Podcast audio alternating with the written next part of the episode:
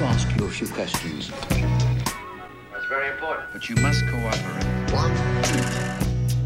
Bonjour à toutes et à tous et bienvenue pour le deuxième épisode d'Exquise Esquisse, une émission de la Remix Radio dédiée aux créatifs.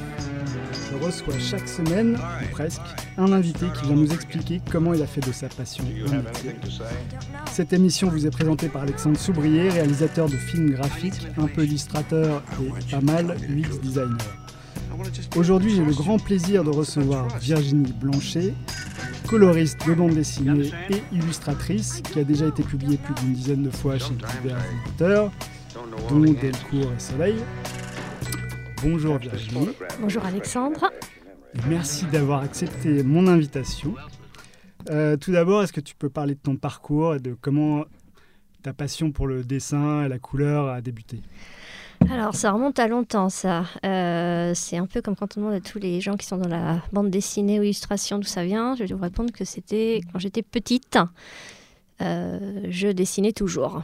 J'avais euh, mon père aussi qui peignait à la maison, des, peintures à l'huile, donc ça m'a toujours pas mal inspiré.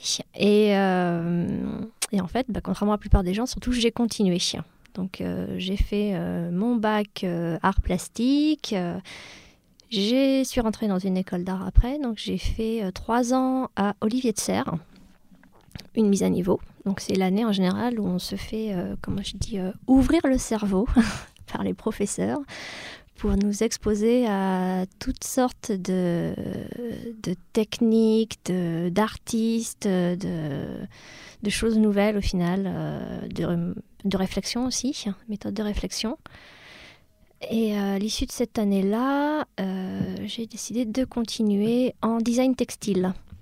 Alors le design textile, euh, c'est surtout bah, donc travail sur le textile, hein, la matière, choses comme ça, la couleur, ça c'est très important, j'y reviendrai après, euh, les motifs. Et quand j'étais à ce moment-là à Olivier de Serre, surtout on avait très peu d'ordinateurs dans notre section.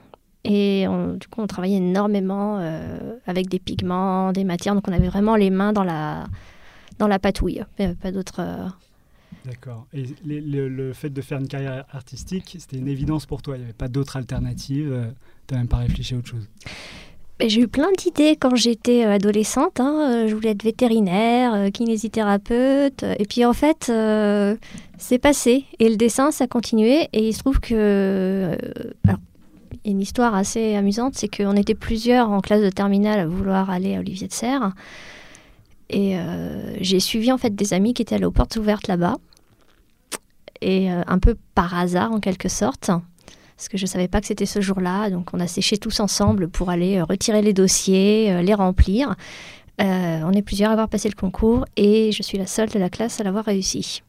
Ah ouais, comme quoi Voilà, donc euh, c'était une vocation pour les autres, pas vraiment pour toi, et c'est toi qui es, qui es rentré dedans. en fait j'ai- j'aimais tout ce qui était euh, illustration, dessin, mais j'avais l'impression que euh, si j'étais réaliste, je ne pourrais pas le faire. Et en fait, euh, j'ai réussi. D'accord. Donc au final, euh, faut pas être réaliste des fois. faut juste faire les choses et voir comment ça se passe. Et du coup, est-ce que tu as exercé en tant que designer textile Très peu parce qu'en fait, euh, quand je suis sortie du, BTS, euh, j'ai fait ce qu'il ne faut pas faire, c'est-à-dire que j'ai arrêté mes études artistiques à ce moment-là et je suis allée euh, étudier le japonais à la fac. La plupart des gens qui continuent dans le design textile continuent aux arts déco ou dans des écoles de mode, parce que souvent ça mène en fait à des beaucoup de, gens autour de moi sont devenus des, des designers plutôt dans la mode ou l'accessoire. Des stylistes ou Des stylistes, Ouais, voilà, ouais. D'accord. Bon. Et, euh, et du coup, tu as fait, euh, t'as fait du japonais, pourquoi? Enfin, Qu'est-ce qui t'a amené au japonais? Parce que ça me passionnait depuis que j'étais petite. En fait, j'ai deux choses dans la vie qui m'ont toujours tenue depuis que je suis petite. C'était le dessin, ou en tout cas dessiner, et le Japon. Alors, j'avoue, il y a une influence des dessins animés que je regardais quand j'étais petite. J'ai découvert aussi beaucoup de littérature euh, japonaise traduite euh, en français quand j'étais euh, au lycée. Donc j'ai toujours, toujours beaucoup lu de choses sur ce pays et Des sur l'Asie. Des mangas aussi. Voilà, parce que ça faisait partie. Je lisais beaucoup de BD de toute façon, donc les mangas Mhm. allaient avec. Ok, et donc après, tu as fait tes études de japonais. Voilà. Qu'est-ce qui s'est passé Et après? alors, après, je suis sortie en me disant Ah, Qu'est-ce que je fais? J'ai fait les deux trucs que j'aime, mais euh, où est-ce que je vais aller? Euh, Et en fait, j'ai pu commencer à bosser quand même comme euh, graphiste euh, dans une petite boîte de- d'équipements de, sport qui faisait des équipements pour le judo. Je suis restée là-bas à peu près six mois. Et ensuite, euh, je me suis rendu compte que c'était pas ce qui me convenait. Et je suis partie et je me suis lancée en freelance euh, en tant que coloriste de bande dessinée. Mais ça n'a pas de rapport avec le japonais ni avec le design textile. Non, c'est pour ça que mon parcours, ça met du temps à être cohérent quand je le raconte comme ça. Alors qu'est-ce qui t'a poussé à faire coloriste du coup? Et bah, c'était une période où je passais beaucoup de temps sur Internet et notamment sur un forum qui s'appelait Café Salé, euh, que je pense que certains éditeurs connaissent, et qui à l'époque était un endroit de référence pour les gens qui étaient dans l'illustration numérique. euh, Ouais, C'était très connu pour, par les illustrateurs. Il y avait énormément Voilà. de, de très bons illustrateurs. C'était une source d'inspiration quotidienne euh, formidable. Et en fait, c'est le moment où je me suis dit, ah, il se passe vraiment des choses intéressantes, ça commence à me plaire. Et, euh, et j'ai commencé à voir des gens qui faisaient de la bande dessinée dessus et surtout de la couleur de bande dessinée. Et là, je me suis dit, mais attends, j'aime la BD, j'aime la couleur. Là, il y a un truc qui se passe, ça me plaît. Et euh, il y a eu un déclic. Et là, je me suis dit, bon, bah, tout ce que j'ai fait jusqu'à présent, ça, ça peut prendre forme. Donc là, je vais tenter. D'accord. Donc la couleur à fond, euh, plus de design textile. euh, Enfin, peut-être que le design textile rentrait en compte dans le, Voilà. la couleur. etc. Oui. En fait, il faut voir que le- le- la formation finalement que j'ai eue à Olivier de Serres, il y a beaucoup de gens après qui ont fait euh, énormément d'autres choses après. Je considère que c'était une des- finalement une des sections les plus générales, alors que c'était un BTS avec euh, pourtant un diplôme à la fin, hein, mais qui donnait des excellentes, formes, des excellentes bases en, en dessin, en couleur, en composition. hein. En design textile. euh, en motif, on va dire En plutôt, parce que c'est ça aussi. hein. Et après, j'ai eu accès aussi à des techniques d'impression, donc sérigraphie, tout ça. Donc, plein de choses où les bases sont posées finalement, et c'est des choses qu'on peut, bah, qu'on va continuer à développer après. Et dans mon cas, c'est l'axe couleur qui s'est rejoint à un moment avec euh, bah, la, la bande dessinée et, euh, et cette rencontre de, de cette profession que je, je pensais inaccessible en fait. Et c'était facile de rentrer dans cette profession du coup parce que tu te dis j'ai envie d'être coloriste, mais à un moment donné il faut quand même euh, agir pour trouver des gens qui vont t'appeler en tant que coloriste. Exactement. Alors non, c'était pas facile. Euh, ce que j'ai fait, c'est que j'ai commencé donc dans une des sections du, de Café Salé qui s'appelait l'Arena. Euh, les gens postaient des dessins ou des planches BD en noir et blanc et proposaient à tous ceux qui voulaient de s'exercer dessus. Donc on téléchargeait euh, les formats Photoshop euh, en haute résolution, on faisait notre petite tambouille et on postait ça sur euh, le, le- le thread du forum. Et comme ça, on avait les retours de tout le monde et on pouvait comparer. Donc c'était très intéressant de voir que sur une même planche ou un même dessin, il n'y avait pas une seule personne qui faisait la même chose. Ouais. Déjà, ça c'était vraiment. Ça existe encore d'ailleurs ce. Ça fait longtemps que je l'Arena suis pas passée, mais je... Ouais. le café ça existe encore. Euh, L'Arena, je pense aussi, mais fait- j'avoue, ça fait longtemps que j'y suis plus repassée. D'accord. Et du coup, tu as, proposé ta vision des couleurs et c'est là que quelqu'un t'a appelé ou Alors, j'ai travaillé, travaillé, travaillé, parce qu'en fait, surtout, comme je vous disais, quand je suis sortie de, de de Serre, je ne savais quasiment pas me servir d'ordinateur. J'avais vaguement une initiation à Photoshop 5.5, quoi. Vraiment Alors juste pour préciser, c'était en, quel- à quelle, en quelle année? 2000, euh, 2002. Ah oui. Ah oui, ah oui. donc euh, hein, euh, les ordinateurs, c'était pour la section euh, communication visuelle. hein. D'accord. Nous, on avait des métiers à tisser, c'est pas pareil. Ok, donc en 2002, tu proposes tes planches, donc pas sur ordinateur, tu les fais à quoi? Plus tard, plus tard. Non, oui, juste pas sur l'ordinateur. Et du coup, tu les fais à quoi? À l'aquarelle, à la gouache et des choses comme ça ou... Euh, non, pour reprendre la chronologie, quand je suis sortie du BTS, j'ai fait quand même la, fac de japonais après. Donc, D'accord. c'est plutôt vers 2005-2006 que j'ai commencé à apprendre à me servir d'une tablette graphique. Parce que ça, je ne savais pas m'en servir non plus. hein. Et, euh, et que j'ai du coup appris. euh, Et donc les propositions que tu faisais sur Café Salé étaient sur ordinateur. C'est ça, voilà. Et donc tu proposes. Ouais. Et là, il y a des gens qui te- qui t'appellent pour euh, travailler en tant que coloriste? Alors, on m'a pas appelé tout de suite. hein. Je pense que j'ai surtout beaucoup, beaucoup démarché, beaucoup embêté les éditeurs en leur envoyant un book PDF hein, avec justement les meilleurs euh, dessins, euh, meilleures planches que j'avais faites à ce moment-là, en disant voilà, c'est mon book actuel. je voudrais travailler. Qu'est-ce que vous avez à me proposer? Donc, j'ai commencé dans des petites maisons d'édition. Euh, qui d'ailleurs je crois n'existent plus aujourd'hui. C'était des choses assez simples, mais euh, ensuite j'ai eu quelques petites choses dans la presse qui se sont qui sont venues au fur et à mesure pour le par exemple le Landfuss Mag ou des choses comme ça. Euh, et puis en fait c'est en 2008, donc ça c'était pendant deux ans où j'ai un peu euh, comment dire débuté parce que voilà quand on arrive qu'on n'a pas de carte de visite, il faut se faire euh, le réseau, il faut aussi progresser hein, parce que c'est- gentil d'arriver avec des intentions, mais il faut, faut tra- un peu travailler. Et en 2008, euh, j'ai signé en fait un contrat chez Delcourt sur une bande dessinée qui s'appelle Waterloo 1911, qui était une uchronie historique. Et, euh, et ça a été euh, la, la, la BD la plus formatrice sur laquelle j'ai travaillé. Et comment ça se passe de travailler avec un auteur? Parce que c'est pas toi qui fais le dessin du coup. Non, Tu voilà. ne fais que colorier. Du coup, ça- la relation se passe comment avec euh, l'auteur, l'éditeur, euh, tout ce petit monde-là qui travaille pour le même objectif? Alors, oui, c'est vrai que j'ai pas exactement euh, précisé ce qu'était coloriste BD. En fait, le coloriste BD donc travaille avec un éditeur qui va chapeauter euh, le projet et tout l'aspect éditorial. On a un scénariste donc qui s'occupe du scénario, donc tout ce qui va être texte. En général, c'est la première personne de l'équipe à avoir terminé son travail. c'est quand même important. Ensuite, il va y avoir le dessinateur euh, qui va travailler de concert avec euh, le scénariste et le coloriste arrive à la fin. Donc je suis en fait euh, la dernière étape juste avant l'envoi à l'impression. Euh, dans toutes les équipes où moi j'ai travaillé, en fait, il y a toujours eu beaucoup de, communication entre tout le monde.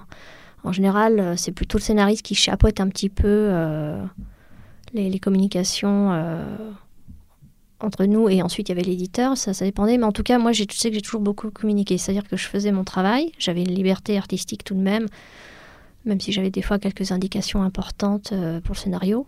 Du genre là, euh, il faut par exemple les chaussures soient rouges parce que euh, c'est important, ou là le personnage est blond, donc euh, voilà. Je proposais mes planches, je les envoyais à tout le monde en format JPEG.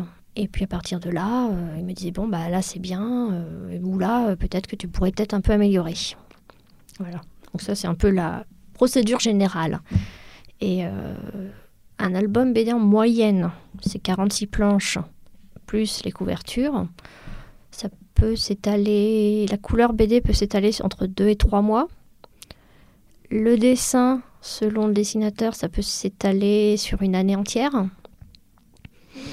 Mais euh, voilà, moi je sais que j'avais en tout cas des délais aussi à tenir pour les, impressions, puisque derrière, euh, donc il y avait l'imprimeur, euh, la mise en vente, tout l'aspect commercial, donc des petites choses à, à tenir. Et du coup, comment est-ce que tu considères ton œuvre de coloriste? Parce qu'en fait, c'est une œuvre qui s'insère dans l'œuvre, une œuvre collective. Ouais, bah c'est un peu compliqué euh, parce qu'en fait, les coloristes, pendant très longtemps, n'étaient pas considérés comme des vrais auteurs. C'est-à-dire que, euh, est-ce que je peux faire un aparté sur l'historique euh, des, de ce qu'étaient les coloristes. Voilà. Alors en fait, il faut savoir que les premiers coloristes en bande dessinée, c'était souvent euh, les, conjointes euh, ou, les, ou des amis des dessinateurs qui faisaient ça à titre gratuit. Si je prends par exemple les Schtroumpfs ou, euh, des, des BD euh, un peu de cette époque, euh, où il y avait une certaine euh, simplicité au niveau des couleurs, parce qu'il n'y avait pas tous les effets techniques que- qu'on pouvait faire en imprimerie aujourd'hui, eh bien, c'était réalisé donc par les, les conjointes. Donc c'était à la base un métier féminin qui n'était pas rémunéré. Euh, et les personnes n'avaient pas leur nom euh, mis sur les couvertures ou noté nulle part. hein. Une espèce de soutien à leur mari. euh, Ou voilà, ou ça pouvait être un ami dessinateur qui te faisait les couleurs euh, sur deux, deux, trois planches et tu faisais la même chose sur son album s'il était à la bourre sur, sur ses rendus pour ses éditeurs. hein. Hmm. Donc c'était. Mais ce qui fait qu'en fait, voilà, c'est c'est toujours assez rigolo de voir qu'au début c'était un peu un métier de l'ombre alors qu'en fait, bon, là, on mettait de la couleur. Euh, et ce qui fait qu'aujourd'hui, euh, là, ça s'améliore un peu depuis quelques années parce que euh, le syndicat national des auteurs BD a plusieurs coloristes en son sein qui justement travaillent pour, pour faire reconnaître en fait le coloriste comme co-auteur de, l'œuvre au même titre que le scénariste et le dessinateur. parce qu'il amène une touche, une atmosphère, euh, Tout quelque à fait. chose de, très particulier à lui. Voilà, parce qu'en fait, si on change de coloriste sur la même planche, ça va pas du tout rendre la même chose. Voilà.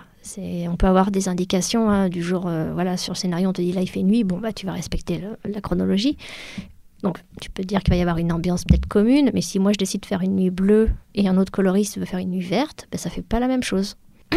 Qu'est-ce que je pourrais rajouter? Bah, Disons que aussi pareil, voilà, le travail de coloriste justement sur l'aspect euh, artistique qu'il amène, euh, c'est aussi... Euh, c'est un peu le directeur de la photographie hein, en quelque sorte dans un, dans un, film, parce que la couleur BD, ça sert pas juste à faire joli, c'est vrai que ça aide à, à, vendre, mais ça aide aussi voilà, à mettre une ambiance, donc à donner une atmosphère à la bande dessinée, et puis surtout ça aide à la narration, parce que si on a des planches uniquement noir et blanc, bah, c'est assez illisible. Donc ça aussi, ça fait partie des rôles très importants, euh, la lecture, la narration. Donc euh, des petites choses, euh, je dirais pas techniques, mais si à prendre en compte aussi. Je crois que tu fais un peu moins de, alors comment on dit, du coloriage, parce que c'est colorisation. La colorisation, pardon. tu te tournes plus, de plus en plus vers l'illustration. Oui.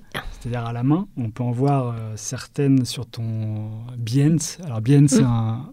un, site pour les professionnels de, de la création visuelle, c'est-à-dire des photographes, des illustrateurs, plein de gens. Et donc on trouve tes illustrations sur ton Behance. Euh, ce qui est intéressant dans tes illustrations, c'est qu'en fait, on sent qu'il y a un projet derrière. Par exemple, tu as tes projets de yokai. Mm. Euh, qui, sont liés au Japon, justement. Est-ce que tu peux nous parler un peu de ce projet? Alors, euh, ce projet, je l'avais commencé. Alors oui, donc parce que qu'est-ce qu'un yokai Qu'est-ce qu'un yokai? ben, En fait, un yokai, c'est un être surnaturel euh, au, dans, dans, le folklore japonais. Ça serait un peu nos équivalents de nos fées, de nos corrigans bretons, par exemple. C'est juste que voilà, c'est le nom qu'on leur attribue là-bas. Donc, euh, quand je vous parlais euh, tout à l'heure d'être fan de, voilà, de, de, l'univers japonais, de, cette culture, euh, c'est quelque chose qui, du coup, ressort effectivement dans mon travail personnel d'illustration. Et je crois que j'avais commencé mes yokai parce que je voulais faire un abécédaire. Je m'étais dit que c'était une, une, façon simple de, de, commencer à travailler dessus. Et, et en fait, ça s'est développé de façon exponentielle. Donc, euh, et là, j'ai l'ami avec qui je travaille est en cours d'écriture du, du pas, c'est pas vraiment scénario, du texte, voilà. D'accord, donc il y a un projet d'édition de ces voilà. Ouais, ouais, qui est en cours. Mais euh, pour l'instant, on, nourrit l'ensemble, euh, parce que j'ai, on va dire, une, grande partie de ces, de ces dessins qui ont été traités, déjà faits à, l'encre notamment. Mhm. Euh, bah, justement, tout mon travail de textile, de motifs euh, revient beaucoup là-dessus. D'accord. Là, en fait, je vois pas mal de yokai en noir et blanc, justement, donc à l'encre, mm. j'imagine, et puis d'autres qui sont à l'aquarelle. Oui. Est-ce que euh, ce projet d'édition mêlera les deux ensemble, ou est-ce qu'il y a un projet juste couleur, un projet juste noir et blanc? Ou alors les deux sont liés ben, pour l'instant, j'ai pas encore complètement décidé la forme que ça pourra avoir parce que euh, finalement noir et blanc euh, aujourd'hui euh, avec quelques mois de, de recul, je, je, vois des défauts que j'aurais envie de corriger. Donc on va dire qu'en fait c'est du cara design avancé. on va dire que j'ai mes personnages. C'est surtout des personnages où il y a quand même un environnement. Il va y avoir un environnement, c'est pour ça. Parce que bah, j'ai eu l'occasion de voyager deux fois au Japon et de faire notamment des photos de repérage et de lieux qui me, pour les décors qui m'intéressent. Et j'ai commencé à travailler aussi avec ça. Après, j'ai pas forcément tout mis sur Internet, donc c'est peut-être pour ça que tu n'as pas tout vu. Ah, je sais pas si j'ai tout vu. Ah. J'ai vu ce que j'ai vu. voilà. Il y en a encore beaucoup qui vont sortir du coup Oui, oui, oui. Et alors là, j'ai sous les yeux un, tanuki, euh, mm. une princesse poisson. Est-ce que tu, tu peux nous en parler Un peu des dessins en particulier, comment tu es construit, comment tu... Alors, euh, on va commencer avec le tanuki. Euh, donc, il lui dans la série des yokai vraiment noir et blanc. Donc, personnage tout seul sur son fond blanc. Hein. on est vraiment dans le concept du cara design. Alors, cara design, c'est du caractère design, Du, dessin de personnage. C'est ça. français. pour, euh, voilà, pour Voilà. préciser. Et ben, le tanuki, c'est une des figures euh, les plus euh, communes là-bas. C'est effectivement un, un- un yokai, euh, un yokai, on va dire, existant déjà, que j'ai pas inventé. Tu te Et- sur l'hi- sur l'histoire mythique Et euh, ben, sur l'histoire mythique, en fait, ça correspond, c'est un animal, c'est le, chi- le chien vivrain. C'est un espèce de blaireau euh, local euh, à qui la mythologie japonaise attribue la capacité de se transformer. Je ne sais pas si certains ont déjà vu le film fait. du studio Ghibli. Euh, on est complètement dans cette euh, optique-là. hein. C'est un, Donc c'est des tanuki dans le et film. voilà, c'est c'est des grosses petits, euh, des, des gros petits, euh, petites boules de fourrure qui peuvent se transformer, qui aiment bien vivre, qui ont toujours une bouteille de saké à la main quand on les représente, les petites statues traditionnelles qui sont un petit peu moches, mais bon, ça- chut. Euh, avec le l'anecdote des, euh, des grosses coucougnettes qui peuvent se transformer. C'est très important. Ouais. Il y a des très belles euh, estampes de... euh, Et en quoi elle se transforme euh, elles ces peuvent devenir des nappes à pique-nique. Ah c'est oui. pas moi qui le dis, ce sont des estampes de Hokusai et, euh, d'autres euh, artistes euh, japonais. Mais voilà, donc euh, c'est, il a un petit côté, euh, petit côté euh, mignon que j'aime bien celui-là. Et euh, alors la princesse poisson, et là il y a, un- enfin je les ai sous les yeux, mais je vous invite à, à aller voir sur le site, enfin l'Instagram plutôt que sur le site, je crois d'ailleurs. Euh, princesse poisson, il y a un environnement coloré à l'aquarelle, Mm. du coup qui est différent de celui des tanuki. Oui, oui. Alors bah, celle-là, c'était une, une commande euh, pour euh, un, un ami qui, qui voulait offrir ça à ses, à ses enfants. Et C'est un yokai aussi alors, princesse poisson. C'est pas vraiment un yokai, c'est Ah. plus. euh, effectivement, ils ont un mythe euh, comme ça de, de princesse euh, qui vit sous l'eau euh, dans un grand palais. euh. donc, on va dire que je m'en suis inspirée. Après, je, je colle pas forcément toujours au, au sujet exactement. Du coup, c'est une princesse avec un poisson ou c'est une princesse qui se transforme en poisson? L'origine de la mythologie sur ce, sur ce dessin, s'il y en a une? Ah, Je pense qu'on pousse un peu loin là. Je pense que j'avais juste en fait envie de dessiner une jolie princesse sous l'eau euh, sans que ce soit une sirène, parce que c'était ce qui était demandé pour la petite Ah fille euh, à qui était destiné le, le dessin. Et surtout, j'avais très envie en fait non, de tester un, le dessin de ces gros poissons euh, asiatiques qui ont toutes ces nageoires euh, qui ressemblent finalement à des voiles. Ah oui, c'est ça qui fait euh, toute la grâce du, du Oui. dessin. En fait, ce qui se passe, c'est que très souvent, quand je fais un dessin, c'est parce qu'il y a des trucs où je me dis, tiens, ça, j'ai envie de le tester. hein. Je vais voir si je peux pas le mettre dans celui-là. Parce que euh, j'ai vu quelque chose qui m'a plu, ou un animal, je me suis dit, ah, celui-là, faut que je le dessine. euh. Je devrais pouvoir trouver une, une occasion de le- de l'intégrer quelque part. hein. D'accord. Donc, des fois, ça tient à pas grand-chose finalement. Et du coup, le lutin et la licorne, qui est plus dans le style de la princesse poisson, c'est euh, plutôt une commande aussi? C'était une commande aussi pour la même personne parce que cette personne-là a trois enfants, donc il fallait un dessin pour chacun. Et euh, donc euh, la plus grande aimait les princesses et la deuxième était plus plus la petite aventurière indépendante. Donc on avait envie de lui faire un petit lutin dans les bois. C'est comme ça que je me suis retrouvée à dessiner une licorne. Ça faisait très longtemps que j'avais pas dessiné de, de licorne ou de cheval. Et du coup, tu as beaucoup de commandes comme ça? Euh, faudrait que je relance plus. Ça dépend des fois, en fait. Ça dépend des moments. Mais euh, oui, c'est surtout pour les particuliers, finalement. euh, enfin, quand je fais en tout cas des, des dessins comme ça. Et surtout des dessins où on me laisse euh, libre cours à mon univers personnel. Parce qu'après, je peux faire de l'illustration sur commande. Un peu plus pour du graphisme ou de la com. Mais euh, là, quand on me laisse tout choix comme ça, c'est souvent effectivement du- des gens qui ont vu mon travail et. Et qui te demandent que- de faire quelque chose de similaire à ce qu'ils ont vu voilà, parce qu'il y a des choses, effectivement, ça, co- ça correspond tout à fait à, à du travail d'illustration jeunesse. hein. Là, par exemple, pour ces deux commandes, la personne t'a demandé euh, de, de laisser libre cours à ton imagination Mm. D'accord. Et tu connaissais les enfants déjà pour savoir. euh, Il m'avait un peu briefé, euh, voilà. Tu as un autre projet euh, qui parle de Nanou. Oui. Euh, Est-ce que tu peux en parler? Et sa Ah. métamorphose. Ah oui. Alors ça, c'est euh, ben, le- mon projet le plus récent. Alors là, on quitte l'univers jeunesse. en fait, c'est un projet que j'ai sous le coude depuis très longtemps. depuis, depuis ma première année à Olivier de Serre. Ça, ça remonte. Ah oui. Premier sujet qu'on nous avait donné, premier cours de l'année, ça avait été la, la, photographie. Et on nous avait demandé de travailler sur la métamorphose. Et à l'époque, en fait, ma grand-mère avait Alzheimer. C'était un, sujet euh, très délicat. et, euh, et j'avais décidé, en fait, quand on parlait métamorphose, immédiatement, j'avais pensé à la métamorphose qu'elle avait subie à cause de la maladie. Et euh, alors j'ai traité ça avec les moyens de l'époque. Hein, ça, n'avait rien rendu de très, très bon techniquement. C'était quoi les moyens de l'époque? Tu veux dire le papier, crayon Non, non, c'était vraiment photo. Donc c'était avec mon ah petit appareil euh, et puis mes connaissances euh, absolument zéro, hein, parce que euh, ça, faisait un mois qu'on était à l'école, quoi. Donc, mais bon, la présentation avait touché du monde. J'avais terminé la présentation moi-même en larmes. et, et puis j'avais rangé ça en me disant plus jamais je fais un sujet aussi personnel, c'est trop difficile c'était pas une bonne idée. Et puis, euh,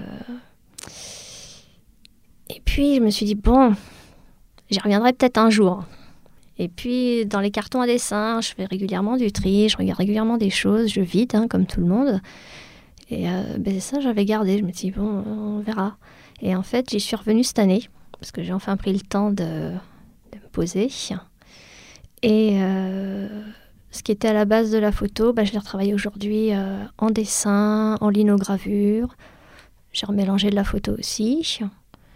Et bah, l'ensemble, ça fait un projet pour l'instant d'une quinzaine de dessins, quinzaine de planches, quelques photos, une dizaine de linos aussi. tu vas mener ce projet à bout C'est-à-dire éditer bah, faire quelque chose, une expo J'aimerais bien faire une expo avec.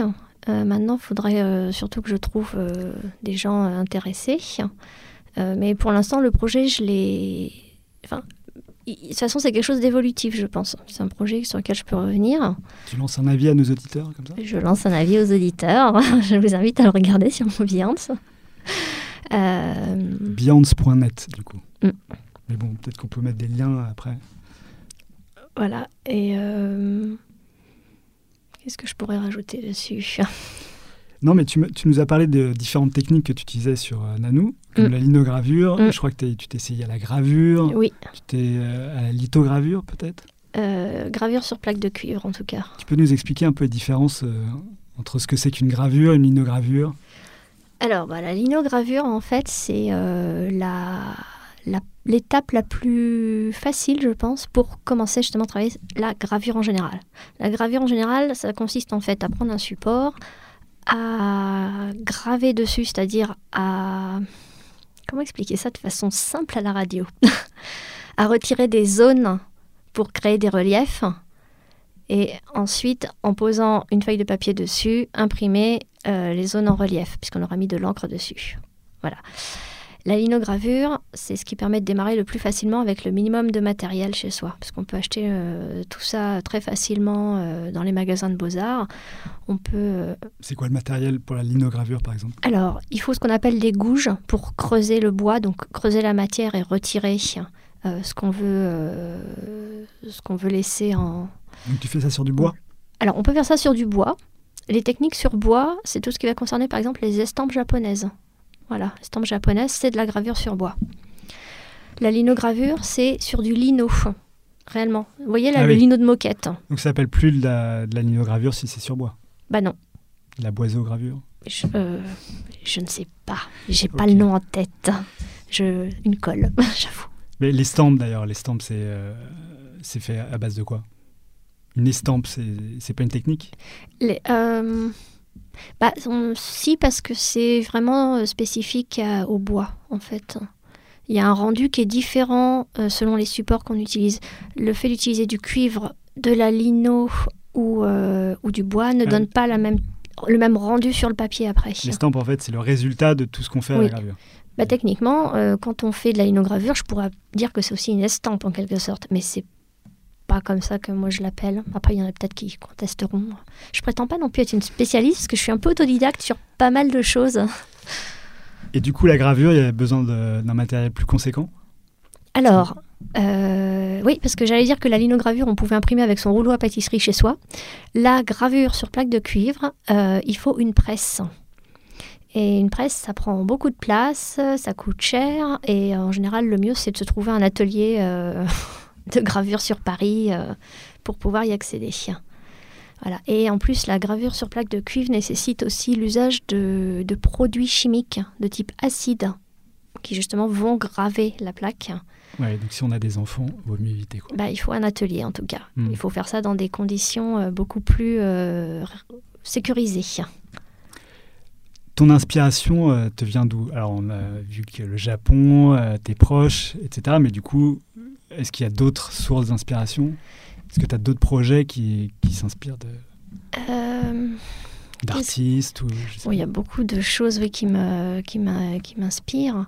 Euh, il y a des choses très simples, hein. ça va être euh, la nature aussi, tout simplement. Ce qui est le fait d'aller marcher, d'être dans les bois, les beaux paysages, les nuages, ça j'adore regarder. Des choses qui incitent juste au calme. J'avoue que je suis très petite cabane au fond des bois. D'accord. Et alors, moi, j'ai trouvé tes dessins sur Behance. Euh, je les ai vus aussi sur Tumblr, sur Twitter, sur Instagram. Tu as un site qui est lié à ton Behance, je crois. Oui. Euh, du coup, tu es sur plein de réseaux sociaux différents. Mm. Est-ce que tu as une euh, stratégie particulière? Est-ce que tu mets certaines choses sur un réseau social plutôt qu'un autre? Alors, euh, bah quand je faisais beaucoup, beaucoup de, enfin, essentiellement de la couleur BD, euh, j'étais essentiellement sur Facebook. Parce qu'en fait, tous les gens qui font de la BD sont sur Facebook. Donc, en fait, tout le réseau professionnel est là. Euh, donc, c'était pas forcément un choix, parce que j'aime pas forcément trop ce réseau. mais j'ai toujours eu aussi, depuis très longtemps, un blog. J'avais eu un petit blog sur euh, bah, Overblog, donc ça remonte à 2005. Euh, donc j'avais, euh, en fait, je considérais ça un peu comme ma petite plante verte sur Internet et je lui donnais à manger ce que je faisais. Donc je mettais mes, petits, mes petites planches que je testais sous café salé, des croquis que je faisais à côté, des photos. voilà, c'était histoire de me, de me motiver et de me mettre dans l'ambiance. Et puis, bon, bah, les blogs, à un moment, ça a un peu changé. Quoi C'était le nom de la plateforme à l'époque C'était quoi? Overblog. Ah, Overblog. Overblog. Ouais, et puis ils ont voulu faire des updates et en fait ça m'a, ça m'a saoulé, il n'y a pas d'autre terme, et je suis partie. et je suis allée sur Tumblr parce que je commençais à bien aimer Tumblr parce que justement il y a beaucoup d'images. Et euh, on parlait tout à l'heure des choses qui m'inspiraient et c'est vrai que de voir passer euh, ben, voilà, des travaux d'artistes, euh, des belles photos, euh, des choses de la nature, des animaux, tout ça, c'était, je trouvais ça en fait super bien, très inspirant. Je me suis dit qu'en plus, c'était surtout de l'image, pas de blabla, parce que je suis pas très blabla, et, ça me convenait bien. Sur Twitter, tu, tu, postes pas mal de choses, et puis tu as des, quand même des posts à caractère plus militant. Mm. Tu peux nous en parler? Oui, parce qu'en en fait, c'est vrai que Twitter, finalement, je m'en sers pas beaucoup pour mon, travail euh, en tant que tel. Mais c'est vrai que je bah, que je partage en fait beaucoup d'articles euh, que j'ai lus et qui sur des sujets qui me touchent. Donc ça va être des sujets d'actualité. Donc ça va être des sujets sur euh, l'environnement, le droit des femmes, les droits des animaux, des choses comme ça. Puis tout simplement des euh, aussi des, des posts sur des travails d'artistes, hein.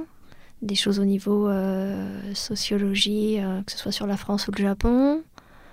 Et puis des fois des lectures aussi, parce que voilà, dans les sources d'inspiration, je lis énormément. Et il y a des, jours où si je m'écoutais, je ferais que ça. Et voilà. Alors, tu parles du, droit des femmes. Tout à l'heure, tu parlais du fait que les coloristes étaient anciennement des, euh, plutôt des, femmes de mari euh, mm. euh, auteurs. Toi, tu te situes où par rapport à tout ça? Enfin, Puisque tu en parles quand même pas mal sur Twitter, justement. Il y a eu l'année dernière au Festival d'Angoulême quand même une pétition Mm. pour euh, demander à ce qu'il y ait plus de femmes euh, qui soient euh, euh, visibles Mm. sur le, enfin je sais pas comment on dit, sur la shortlist de- du festival d'Angoulême. Euh, T'as une position particulière? Parce que Euh, ouais, j'avais vu pas mal de posts sur le sujet.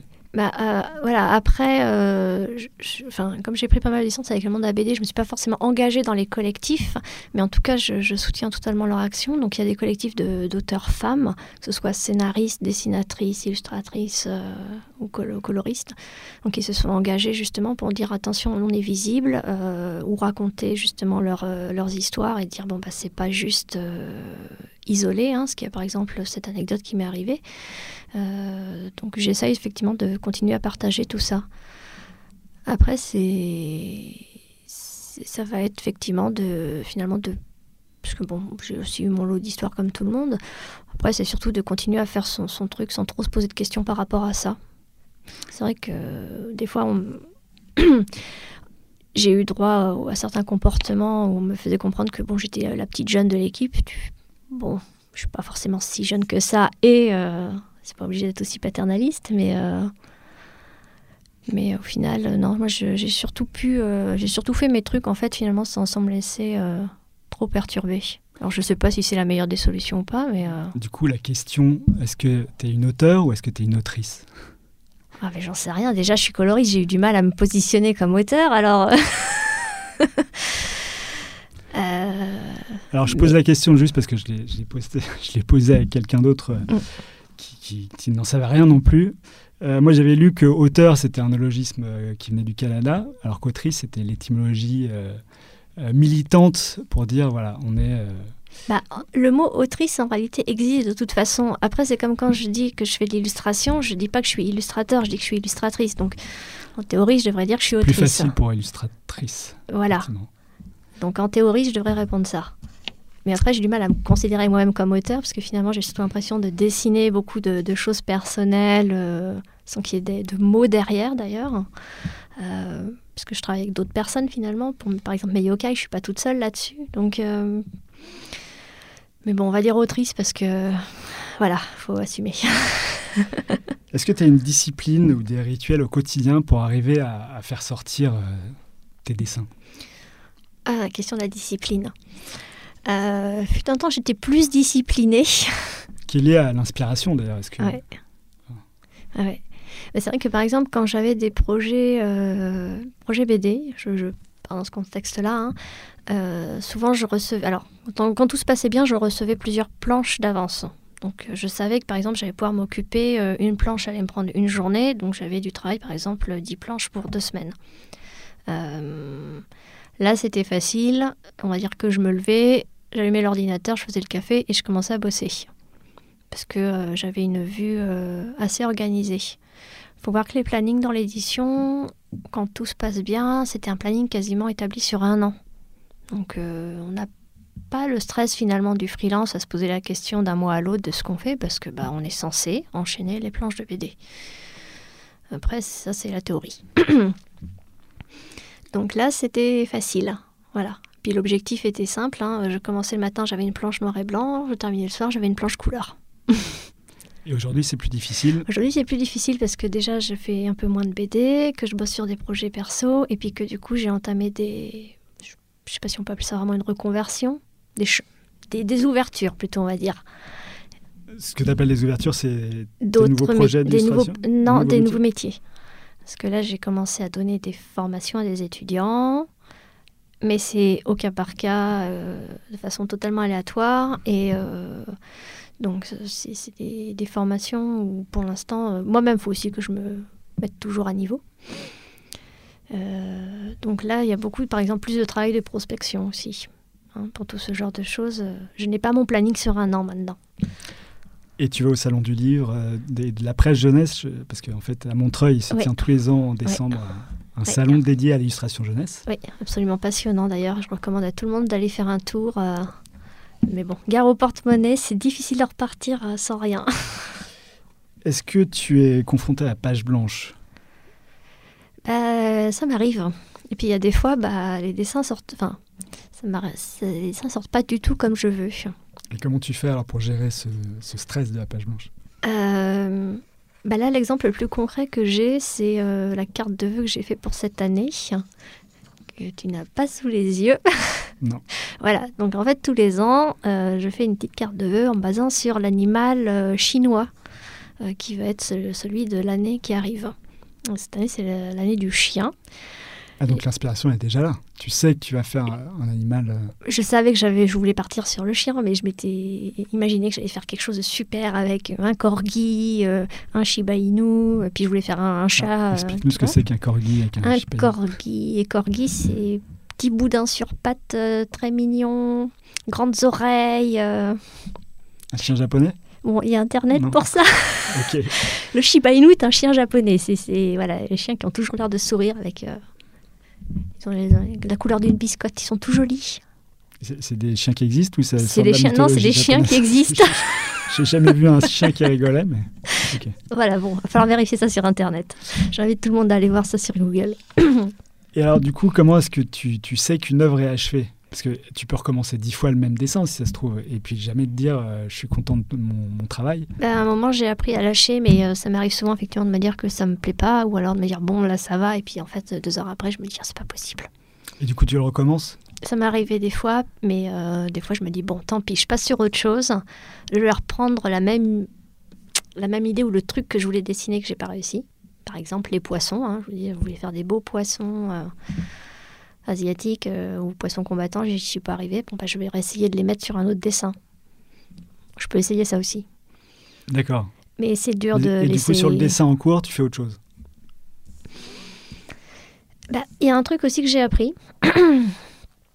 quand, euh, on- parce que quand je travaille en, en- en numérique, euh, sur une planche BD par exemple, euh, au début, ça ressemble à rien. Et on se dit, ça va pas aller, et en fait, il faut persister. Quand je travaille sur mes dessins, que d'ailleurs je travaille toujours en traditionnel, parce que je j'aime pas travailler en numérique sur mes dessins, euh, il y a un petit truc supplémentaire, c'est-à-dire que je peux pas aller plus vite que la peinture qui sèche. Donc euh, là, c'est pareil, j'ai un rythme qui m'est imposé, qui est pas le mien. Parce que tu il y a temps de séchage, de séchage, tu mets plusieurs couches Voilà, d'aquarelle ou de gouache ou de, c'est ça. ou de peinture. Et euh, j'ai perdu mon fil. Euh, tu. euh, Moi, je. Enfin, je- tu, peut-être que tu t'en souviendras plus tard. Euh, mais ça m'a fait penser à un, un- un documentaire sur Miyazaki, Mm. où on voit Miyaz- Miyazaki, qui est le grand maître de l'animation euh, japonaise, où on voit Miyazaki s'efforcer sur un dessin pendant des heures et des heures et des heures, et puis à la fin, il, il lâche l'affaire, il donne à son assistant et il lui dit Bon, j'y arrive pas. Mm, mm. Ça, c'est quand même. euh, Sympa de voir que même le plus grand maître de l'animation, Mm, il arrive à, à- à trouver qu'il qui, n'y arrive pas. Quoi. Ouais, mais c'est. euh, Du coup, sur ce problème de, de, de- de se dire j'y arrive pas, j'y arrive pas, euh, bah, en fait, il faut être patient. En fait, parce que ça m'arrive souvent de me dire ce dessin, je vais nulle part, c'est nul, c'est- trop pourri. euh, euh, et de toute façon, ça sert à rien, je ferais mieux d'arrêter de dessiner. Euh, puis je me dis, bon, en même temps, j'ai déjà passé deux heures, deux, deux, trois heures dessus, je vais pas arrêter maintenant. Et en fait, quand je poursuis, ça prend forme et ça monte. Et euh, voilà, c'est en fait, il y a vraiment une histoire de se rappeler qu'il faut être un peu persistant, un peu patient avec soi-même et avec ce qu'on est en train de monter, hein, et que le résultat n'arrive pas tout de suite. hein. Donc des fois, c'est pas exactement ce que je voulais au début, même si, mais l'idée est là. Donc, mais oui, c'est cette espèce de, de patience et de, se dire non, je, je- je continue. qui est, euh, parce que tu sais que tu pourras y arriver. voilà. Tu, tu- tu espères de pouvoir y arriver. Mais il faut que je me le rappelle régulièrement sur des dessins. Je sais pas si ça fait ça à d'autres personnes, euh, ce, ce besoin de s'arrêter, de se dire bon, euh, non, non, continue parce que ça va aller en fait. J'avais entendu euh, Moebius, enfin Mm. Moebius, Jean Giraud, qui est pour moi un de mes maîtres dans la bande dessinée, mais j'aurai l'occasion d'en reparler dans d'autres podcasts, podcasts, je suis sûr, euh, qui disait qu'en fait, quand il commençait un dessin qui ratait, en fait, il continuait le dessin, il continuait, il continuait, il continuait jusqu'à ce qu'il ait fini euh, quelque chose, même Mm. si ça ressemblait pas à, à ce qu'il avait prévu au départ. Ouais, c'est ça, c'est d'aller jusqu'au bout. quoi. Parce que là, j'avais pas terminé mon histoire tout à l'heure sur ma carte de vœux avec mon chien, mais euh, j'étais partie voilà, sur des idées qui en fait n'ont pas du tout euh, abouti visuellement. Et je me dis, entendez, c'est pas possible, je vais pas m'en sortir, faut que je fasse cette carte pour l'envoyer à tout le monde. Là, c'est mes contacts pro, c'est important. Et euh, du coup, je suis allée chercher de la documentation sur Internet. pour faire du croquis d'après photo, pour voir si ça débloquait quelque chose aussi. Et, euh, au final, j'ai ancré un des croquis qui me plaisait bien. Euh, je, exceptionnellement, pour une fois, j'ai fait la couleur sous Photoshop d'un de mes dessins et en fait, bah, ça a fonctionné. Mais c'était pas du tout, du tout ce que je voulais faire au début. Et ça t'a il t'a plu quand même Bah final. oui, à la fin, je le trouve très mignon. C'est pas mon style habituel. J'ai testé quelque chose, mais j'ai persisté. Comment tu te vois dans 10 ans? Comment, ou t- comment tu espères te voir dans 10 ans? Hmm, dans 10 Ou ans, Même plus, enfin, tes ambitions à long terme? à long terme, euh, dans 10 ans, j'aimerais bien avoir un équilibre entre, euh, justement, on va dire tout ce qui est donc euh, BD, illustration, euh, et puis des métiers comme la formation, qui sont, qui sont très différents, mais qui sont très intéressants aussi, parce que la BD, c'est- l'illustration, c'est quand même très solitaire comme métier. La formation, c'est quand même chouette de pouvoir transmettre des choses à des gens. Parce que c'est pas parce que j'ai travaillé beaucoup dans mon coin toute seule que je n'ai rien à apporter. Donc, euh, essayer de trouver un équilibre là-dessus, je pense. Et ça serait bien, mais ça, c'est mon ego personnel qui parle si j'arrivais à faire au moins un livre jeunesse. Voilà. Parce que j'ai sorti plein d'albums BD, enfin, j'ai Bah, participé à souhaite, Il y a plein tous d'albums les, BD. tous les ingrédients pour pouvoir le faire en tout cas. On va essayer. Est-ce que la question de la postérité se pose? Est-ce que tu as envie de laisser un nom, euh, un livre? Est-ce que c'est pas un nom que tu laisses euh, au moins à l'édition jeunesse? Non, ça. C'est. c'est- c'est- Je trouve que c'est beaucoup d'orgueil de se poser la question maintenant. Je- Finalement, je fais juste des choses. euh, J'ai eu la chance d'avoir pu faire un métier passion euh, sur lequel je pensais de façon totalement réaliste que je n'y arriverais pas. J'étais très très sûre que c'était pas possible. Puis en fait, euh, voilà, hein, j'ai pu faire de la bande dessinée. euh. Donc tu y es arrivé. Bah oui. Tu fais le métier de tes rêves. Enfin, Alors, je, je parle pas des aspects négatifs de la couleur BD parce qu'on est là pour des choses très positives, mais euh, c'est bien. oui, j'ai pu faire un, de mes, mét- un des métiers de, de, de mes rêves d'enfance. On va dire que j'ai pu causer une, une petite case. euh, et puis, euh, et qu'est-ce que tu dirais aujourd'hui à des gens euh, qui auraient envie de se lancer euh, dans le métier euh, de la BD, hein. Par exemple, ouais, ou le coloriste, BD. Euh, bah, c'est de pas hésiter à faire autre chose que juste de la BD parce que de toute façon tout nourrit, Euh, même des métiers qui sont pas artistiques. hein. Il n'y a pas de sous-métier. euh, de toute façon, en plus des fois, faut payer le loyer, donc tout ça. Et puis il n'y a pas d'âge aussi. Je connais pas mal d'illustrateurs ou auteurs BD qui finalement sont instituteurs ou qui ont commencé à 40 ans après une vie passée à dessiner tranquillement dans leur coin. Mais pour ceux qui sortent de l'école et qui veulent absolument faire de la BD, bah, euh, va falloir prendre un peu en compte la situation euh, actuelle du marché, quoi. Après, ceux qui sortent de l'école, ils ont déjà commencé à engranger les rouages Oui, du métier. mais c'est pas facile en ce moment. Et la rémunération des auteurs est un problème qui a été encore discuté cette année à Angoulême. Ouais, comme chaque année depuis maintenant. Voilà, mais Ah. maintenant les gens en parlent naturellement, donc c'est bien, ça, ça, ça se débloque. Ouais. En plus, il y a des, des systèmes financiers qui ont changé euh, l'année dernière, je crois, au niveau des auteurs bande dessinée, à propos de, des retraites jeunesse, je sais pas quoi. Enfin, il y a eu des, des pétitions en ce sens-là euh, qui sont passées. Ouais, c'est oui, si on rentre là-dedans, ça va être compliqué. Mais oui, c'est pas, pas- simple. hein. Est-ce que tu as dans la, tête, enfin c'est ma dernière question, est-ce que tu as dans la tête un livre, un film ou euh, quelque chose qui t'a vraiment euh, marqué euh, dernièrement? Ou même un livre qui, est le marquant de ta vie?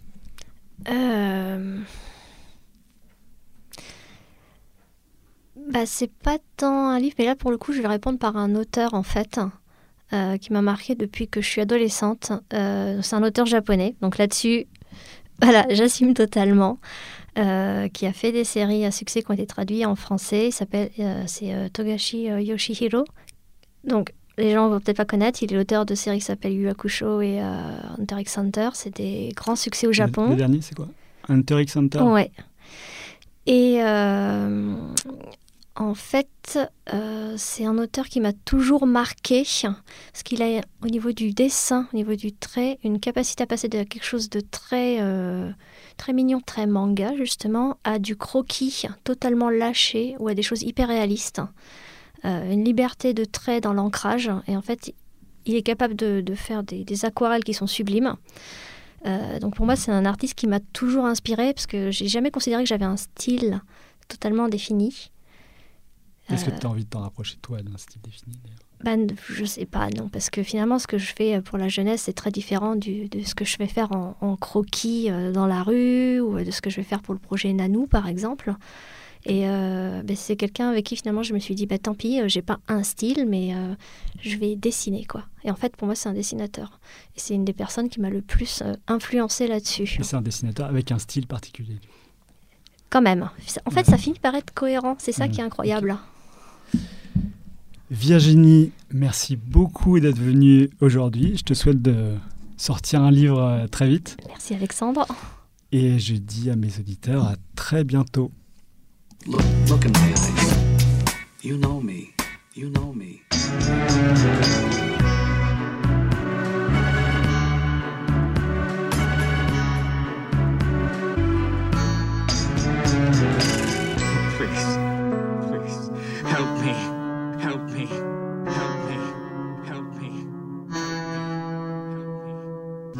I need some information. You don't understand. I absolutely refuse.